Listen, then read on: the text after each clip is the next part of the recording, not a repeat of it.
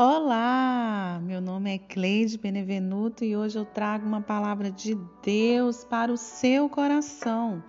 E hoje o título da nossa mensagem é Real Prosperidade. Ai dos filhos obstinados, declara o Senhor, que executam planos que não são meus, fazem acordos sem minha aprovação para juntar pecado sobre pecado. Isaías 31.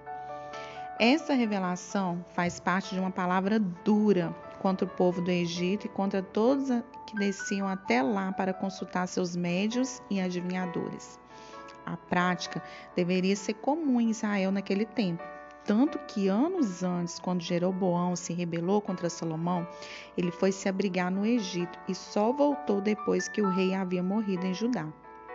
Os olhos do Senhor estão vendo todas as coisas que fazemos, todos os negócios, todas as ações, todos os acordos dia e noite. Nesta mesma palavra do Senhor, temos a seguinte declaração dada por meio do profeta Isaías: advertência contra os animais do Negueb, atravessando uma terra hostil e severa, de leões e leoas, de víboras e serpentes, velozes. Os enviados transportaram suas riquezas no lombo de jumentos, seus tesouros nas córcovas de camelo, para aquela nação inútil. Um Egito cujo socorro é totalmente inútil, por isso eu o chamo monstro inofensivo. Está em Isaías 36, 7.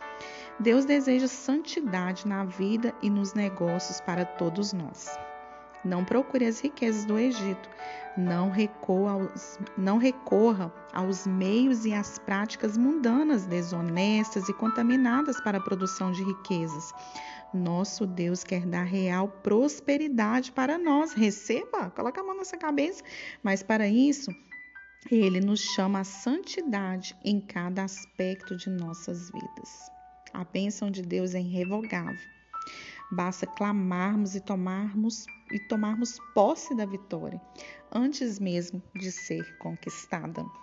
Aleluia por essa glória a Deus. Aleluia. Você pode dizer um glória a Deus e aleluia? Porque o Senhor quer nos dar uma real prosperidade. Nós procuramos tantos meios, né? Para poder conseguirmos a prosperidade almejada, desejada, ter riquezas, né? Conseguir coisas, bens materiais. Quem nunca pensou uma coisa dessa? Quem nunca pensou em Dubai, Ilhas Maldivas, Cancún, né? Ter uma vida totalmente é, confortável, né? É muito gostoso, mas precisamos entender que a real prosperidade para nós é Deus aprovando, Deus nos dando direcionamento, Deus dando as diretrizes, dando a direção, dando as estratégias. Não podemos agir como aquele povo do Egito, né, que procuraram as riquezas por meios ilícitos, né, de uma maneira mundana, desonesta. Quantos têm hoje né? Servos do Senhor, pessoas do coração de Deus estão se corrompendo por causa das riquezas, por causa das, dos bens materiais. Nós, o Senhor sabe do nosso coração, o Senhor sabe da nossa intenção, então precisamos tomar muito cuidado, sermos cautelosos e longânimos e perseverantes naquilo que o Senhor coloca na nossa mão para que haja prosperidade. Glória a Deus, porque o Senhor ele tem nos chamado a uma vida de santidade para vivermos a prosperidade que ele tem para a nossa vida em nome de Jesus. Eu não sei o que você precisa. Eu não sei qual é a sua necessidade nesse dia de hoje. Cada pessoa, cada ser vivente dessa terra tem uma necessidade, seja ela qual for. E ainda mais falando sobre dinheiro, sobre né, prosperidade financeira. Todos nós precisamos de algo de Deus, a provisão.